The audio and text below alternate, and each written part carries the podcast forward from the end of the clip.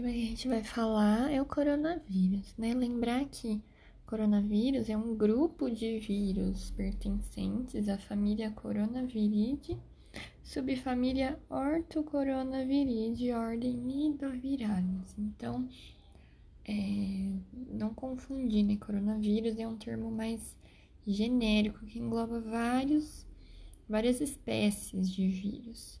A maioria deles vão provocar infecções de baixa patogenicidade nos humanos, levando a sintomas gastrointestinais ou resfriados comuns. Coronavírus, por quê, né? Por que tem essa denominação? Porque eles têm um aspecto, na microscopia, né? De uma coroa solar, né? Corona, uma coroa ao redor deles, que corresponde às proteínas S, que já já a gente vai falar da estrutura em si dele. São vírus RNA de fita simples, sentido positivo. Então, existem vários grupos de coronavírus e que infectam humanos de relevância. Até então existiam seis cepas, né? Seis espécies, seis grupos, que é o HCOV, 229E, HCOV NL63, esses pertencentes ao subgrupo alfa coronavírus. Também o HCOV OC43, HCOV HKU1, pertencente ao beta coronavírus. E também tem o SARS-CoV e o MERS-CoV. O SARS-CoV e o MERS-CoV, eles acabaram ficando, ficando mais famosos, assim, digamos assim, porque o SARS-CoV, um no caso, o primeiro que surgiu, ele surgiu em 2002 e ele ele estava relacionado a quadros de síndrome respiratória aguda grave. O, reservatório inicial seria o morcego e depois transmitindo para civetas. Esse é o SARS-CoV. Ele teve aí o seu pico, sua identificação em 2002, só que ele não progrediu tanto. Outro é o MERS. O MERS, ele é a síndrome respiratória do Oriente Médio. Ele foi identificado em 2012. Novamente, o reservatório inicial seria o morcego, só que um, um, um outro um outro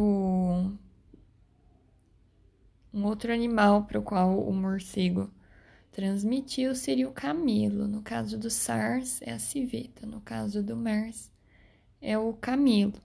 Então, ele teve aí a sua identificação em 2012, teve uma mortalidade bastante acentuada, assim, ele tem uma letalidade acentuada, só que também ele não teve um potencial de epidemia, de pandemia, foi mais restrito até que no final de 2019, na China, foi identificado o sétimo subtipo de coronavírus, que foi chamado de SARS-CoV-2. Então, o nome do vírus, o nome do grupo de vírus é coronavírus. O nome da espécie é o SARS-CoV-2.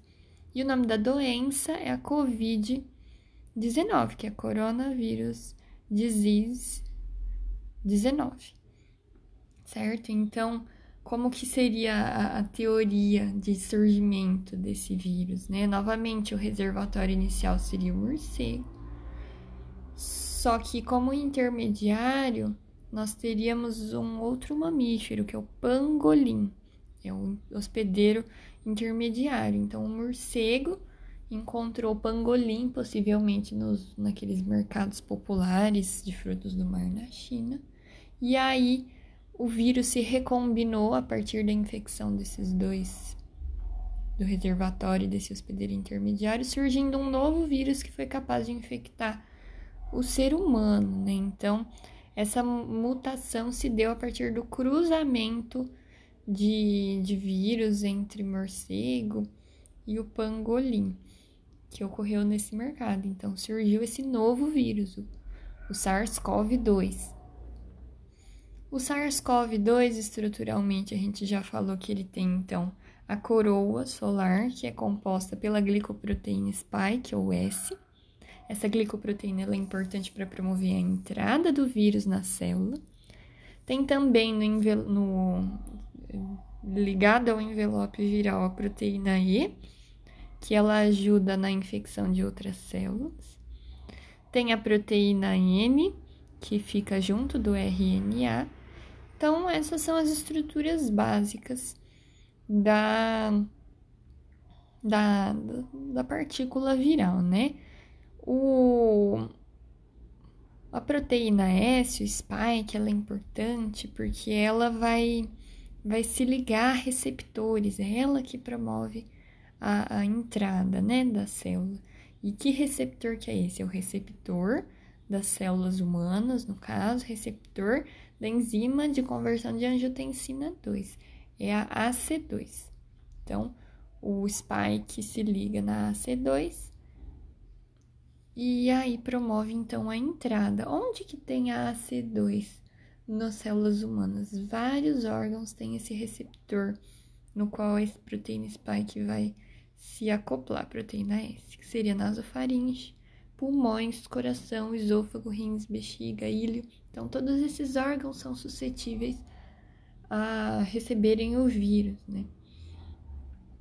É, como, como o vírus ele acaba se ligando nesse receptor de angiotensina 2, a própria angiotensina 2 circulante no sangue acaba encontrando um empecilho para se ligar nela. Ocorre essa competição de ligação com receptores. Então, consequente a isso, eu tenho um acúmulo tóxico de angiotensina 2 no sangue, porque o receptor dela está ocupado, se ligando à proteína S do vírus. Então, isso pode ser uma das principais é, ocasionadoras, assim, uma das principais é, explicadoras da síndrome do desconforto respiratório agudo e da miocardite fulminante, seria esse acúmulo tóxico da angiotensina 2. Então, inicialmente, a gente vai ter a proteína S se acoplando ao receptor, inicialmente na nasofaringe, devido à via de transmissão, né? E aí depois ele vai se internalizando, a imunologia dele diz uma, um, uma, uma ligação, né, uma apresentação as, com as células apresentadoras de antígeno, vão ativar os linfócitos CD4 e os linfócitos B, também o CD8 citotóxico. Então, vai provocar uma resposta imune exacerbada. Lembrar que para patogênese, assim, do, da doença Covid-19, não importa tão somente a carga viral ou a infectividade do vírus, isso é super importante, é claro, mas depende muito do quanto e de como o próprio sistema imune individual de cada pessoa vai reagir a isso.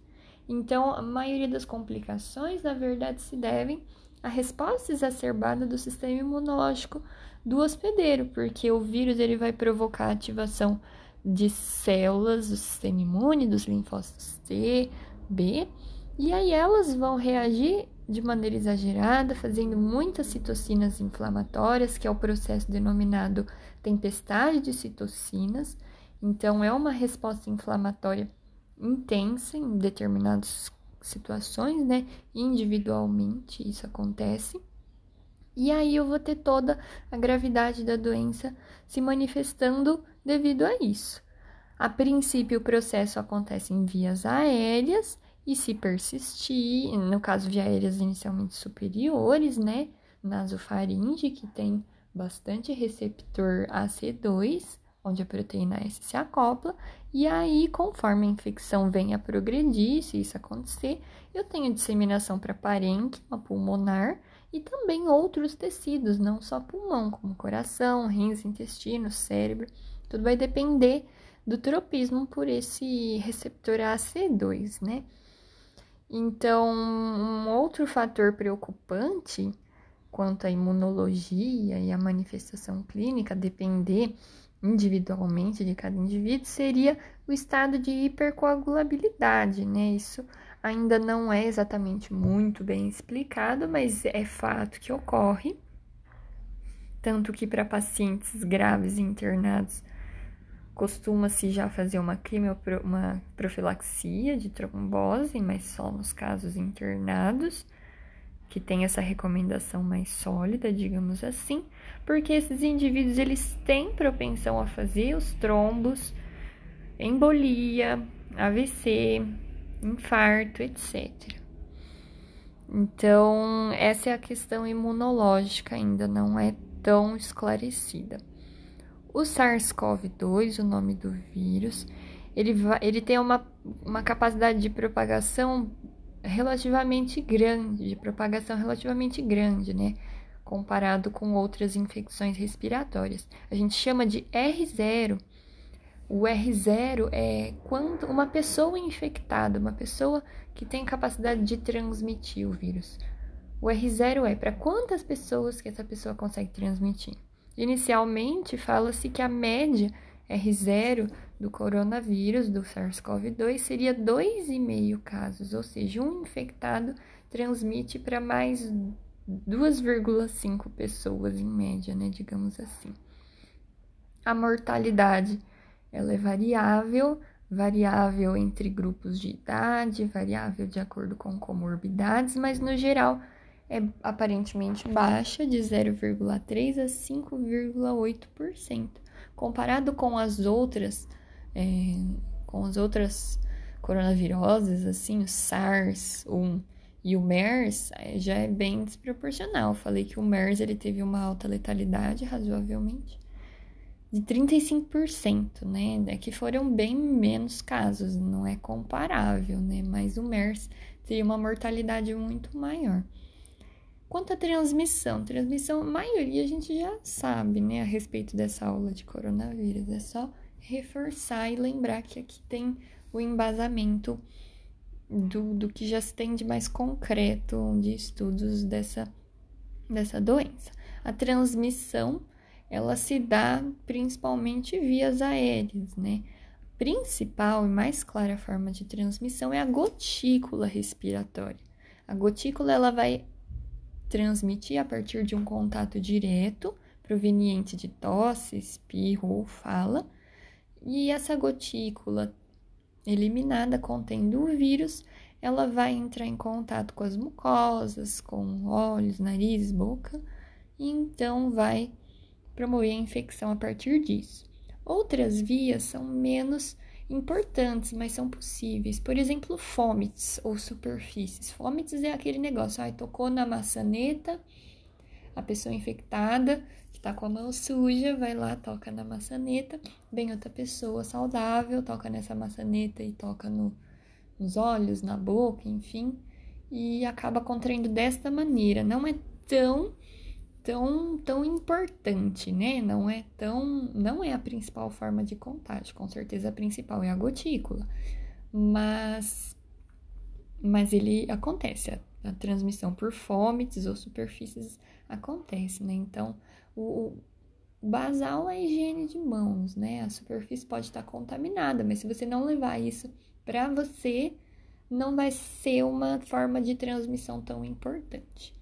Outra via possível seria fecal oral. Existe relato, né, de que pacientes portadores, pacientes infectados transmitam esse, esse vírus pelas fezes, mas, mas não é tão importante na cadeia de transmissão, na disseminação da doença, é menos importante. Outra forma seria os aerossóis. Aerossóis, assim, é, é complicado, porque aerossol ele tem uma capacidade muito grande de transmitir, né? É, as partículas menores. A diferença de aerossol de gotícula é que aerossol é uma partícula bem pequenininha que consegue ficar flutuando no ar. Já a gotícula é uma partícula maior, pesada, portanto ela não consegue ficar suspensa no ar. Ela é lançada, tem um potencial de alcance, mas logo cai.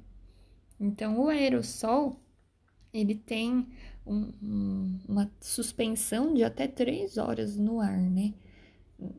O problema do aerossol é que ele tem, então, uma certa carga, ele tem esse potencial de ficar aí no ar. Só que ele é mais relevante em termos de contaminação para profissional da saúde, quando vai realizar uma intubação, uma nebulização, etc. é, na intubação, na extubação, ressuscitação cardiopulmonar, aí isso é formador de aerossol e o profissional que está lá diretamente cuidando desse doente, ele vai ter uma chance de infecção bem mais acentuada, né? A termos de comunidade, o mais importante é a gotícula mesmo. A transmissibilidade, como é que acontece, né? Então, você adquire o vírus hoje, o período de incubação ele varia de 1 a 14 dias, mas na média, 4 a 5 dias, pico de viremia, né? Seria no quarto, quinto dia, para você começar a manifestar os sintomas, se você tiver, né? A transmissibilidade, então, você contraindo esse vírus, no dia que você apresentar sintoma, quarto, quinto dia, na verdade você vai conseguir transmitir isso um a três dias antes do aparecimento desses sintomas, até sete dias depois de que surgiram esses sintomas em você. É claro que esse período de transmissibilidade também varia de acordo com a gravidade da sua doença. Se você acabar contraindo uma forma grave, você pode transmitir por até 21 dias, é bastante, então é variável, mas na média é isso. É, quanto às proporções, né, 85% dos casos são formas ou assintomáticas ou pouco sintomáticas. Assintomáticas 30% e poucos sintomas 55%, somando então 85% dos casos, digamos assim, mais tranquilos. O problema é que os assintomáticos, né, embora eles é, aparentemente eles transmitam menos, né, a potencial deles transmitir seja menor, como como eles são muitos, isso acaba se tornando epidemiologicamente preocupante, porque a pessoa não sabe que ela tem a doença, então é, ela se cuida menos ou ela se expõe em sociedade. E apesar de, comparativamente a uma pessoa grave, transmitir mais do que essa pessoa oligossintomática ou assintomática, essa pessoa está aí vivendo, convivendo com outras pessoas, então sim, essa pessoa ela tem uma importância muito grande na manutenção das vias de transmissão. Então é importante ocorrer é, o isolamento, distanciamento, higienização uso de máscaras, para que essa pessoa, mesmo assintomática, seja capaz de evitar a transmissão da doença. Então, a gente falou que 85% dos casos seriam mais tranquilos, mas o restante aí já vai ter um potencial de gravidade. 15% vão apresentar os sintomas mais intensos, sendo que 5% vão ter quadros críticos graves precisando de ventilação mecânica. E aí, nesses indivíduos que acabam indo para a UTI, a média de mortalidade no país, a última que saiu de fonte, seria uma mortalidade de 50%. Então, 50% dos indivíduos que acabam sendo entubados, ventilação mecânica na UTI, 50% deles acaba falecendo.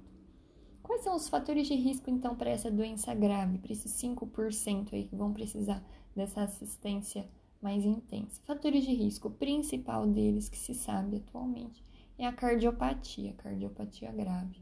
É o maior fator de risco. Outros fatores: idade maior igual a 65 anos, então idosos, diabetes, hipertensão, doenças pulmonares crônicas, câncer, doença renal crônica, hepatopatias, obesidade, gestação e puerpério. Então, esses são fatores que, que você deve manter mais cautela, essa pessoa tem mais chance de desenvolver formas graves. Quais são os sintomas mais comuns, né?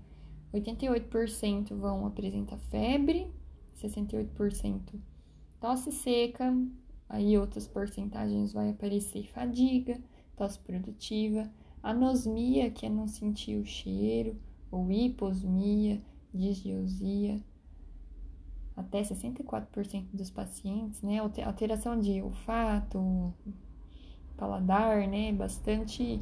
É, tem, tem se falado bastante que isso ocorre. Dispneia, artralgia, cefaleia, calafrios, etc. São várias manifestações. A maioria tem uma caracterização como um resfriado comum, né? Mas existe certos pontos que você consegue diferenciar uma gripe, resfriado e a Covid-19. mas às vezes ela acaba sendo muito difícil diferenciar, né? É, é, assim, se fosse. Se a gente fosse acompanhar uma história natural de evolução grave da doença, como que seria, né? Após cinco dias, mais ou menos, de período de incubação, a pessoa começa a manifestar sintomas.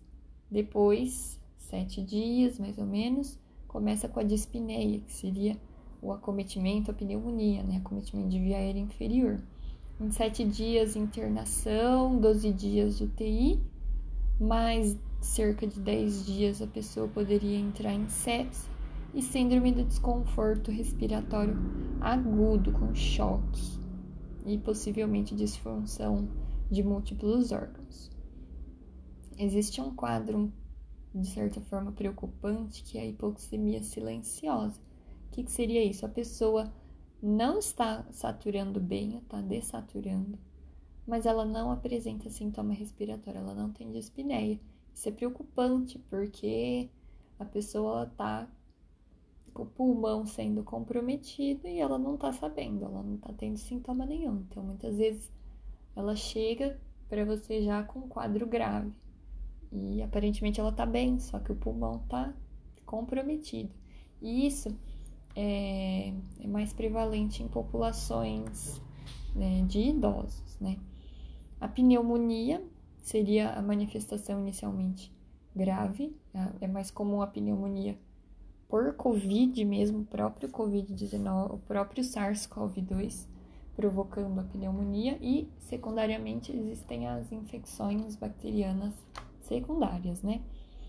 Nesses casos de pneumonia, o padrão na tomografia de tórax seria a pacificação em vidro fosco bilateralmente periféricos e mais em lobos posteriores, né?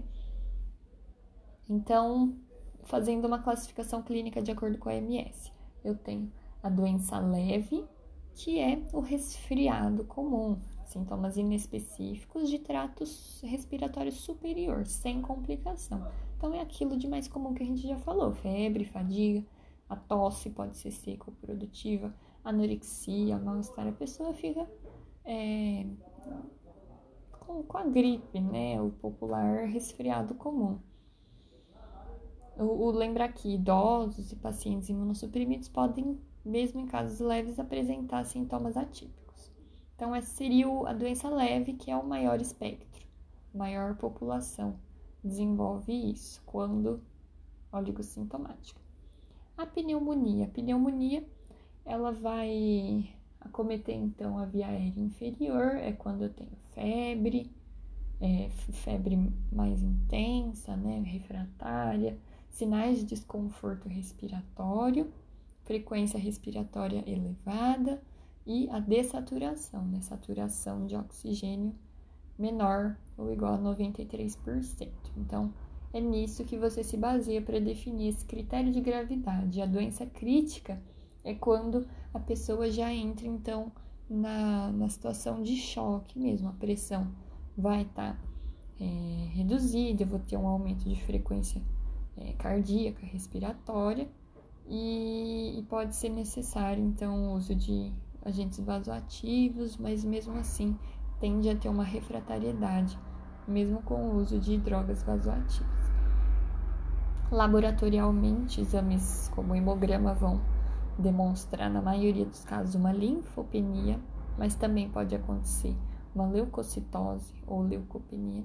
O dedímero é alto, existem marcadores inflamatórios, como procalcitonina, proteína C reativa, VHS, ferritina, todos elevados nesse caso, LDH também, ah, o TGP pode estar elevado, no caso de injúria cardíaca, pode existir é, elevação de troponina, que é um indicador de pior gravidade. Então, sempre que presentes esses, essas alterações laboratoriais importantes, é um, é um fator de mau prognóstico. Quanto a teste diagnóstico da própria Covid mesmo, do próprio, da própria infecção, identificação específica da, da Covid-19. Existe o RT-PCR, o RT-PCR é o padrão ouro, porque ele é extremamente sensível e específico. O RT-PCR é o exame de, de SWAB, né? O SWAB na nasofaringe. Ele vai coletar, então, essa secreção e vai buscar identificar o RNA viral, o material genético. Então, basicamente, se ele falou que está positivo, é positivo, e se ele falar que está negativo, é negativo, né? A gente considera que, que a pessoa não tem se vier negativo mesmo. É, é uma certeza maior de que a pessoa não teria. Por isso que é o padrão ouro, que é você identificar o bicho, o, o RNA do bichinho. Então, por isso que ele tem essa preferência. Só que é, é existem janelas, né? Para cada momento de que você esteja ali diante da pessoa, que a pessoa se apresenta para você, de acordo com os dias de sintomas, você tem que oferecer um, um, exame ou outro, né? Não adianta falar, ah, não, é, o RT-PCR é o melhor porque ele identifica o RNA, o bichinho, então sempre eu vou fazer ele? Não depende do estágio da doença do paciente. Ele é super é, bom para quando eu tenho uma infecção mais recente, até o décimo dia, a partir do terceiro dia de sintoma até no máximo o décimo dia de sintoma. Porque conforme a doença vai progredindo, a, a pessoa ela tende a produzir mais anticorpos que venham combater esse vírus, e aí o próprio vírus ele vai reduzindo. Então, lembrar sempre, no começo da doença até o décimo dia, é o RT-PCR, ele identifica o vírus.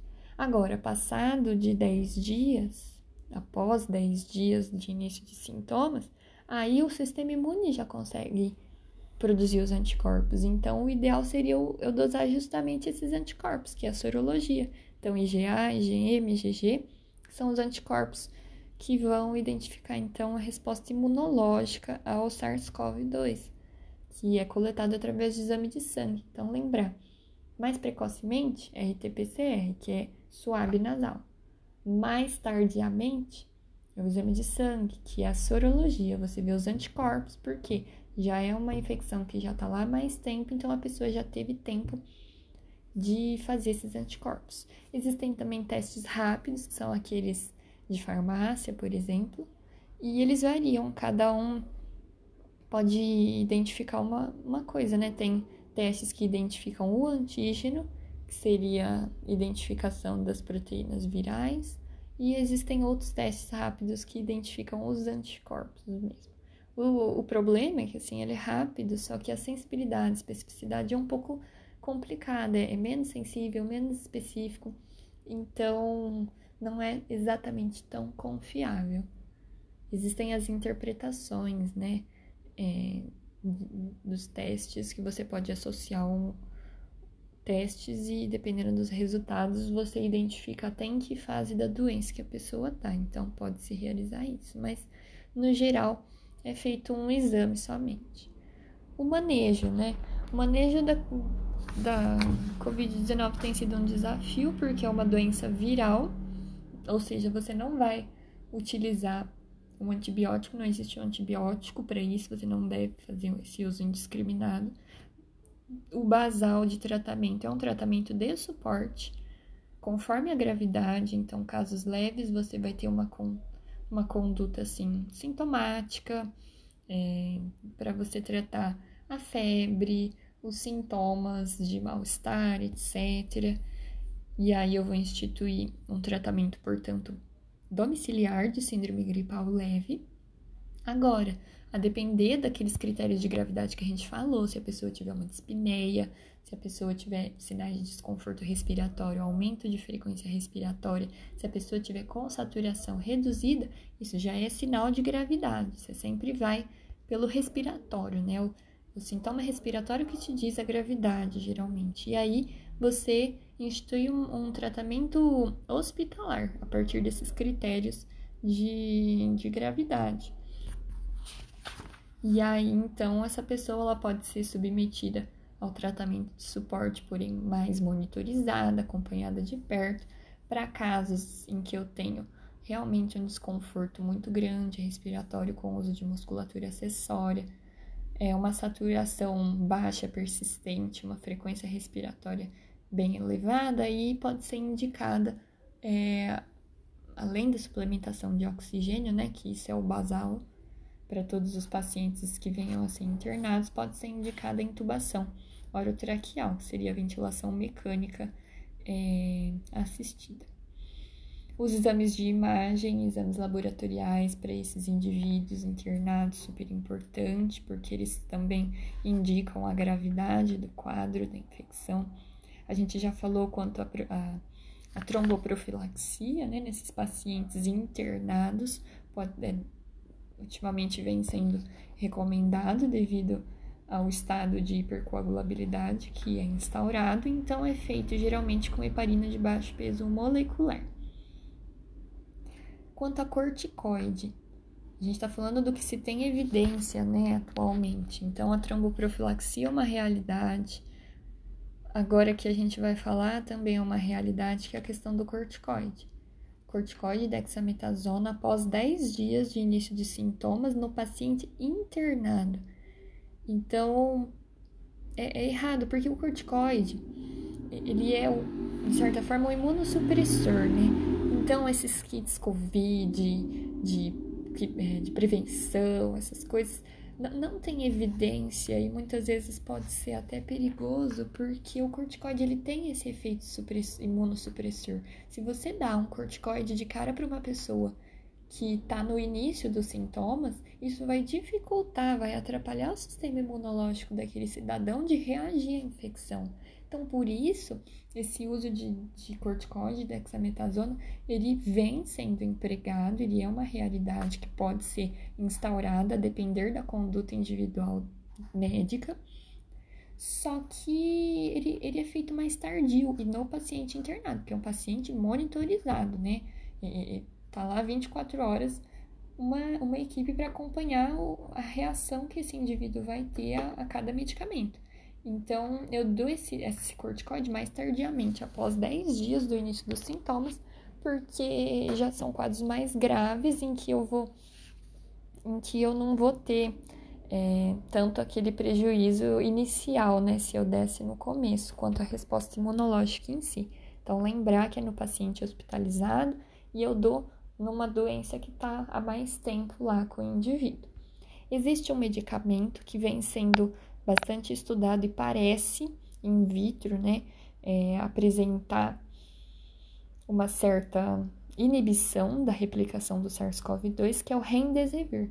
Remdesivir, ele é classificado como análogo de nucleosídeo, então ele tem essa é, é, essa demonstração de que ele seria capaz de inibir a replicação, a divisão celular do vírus.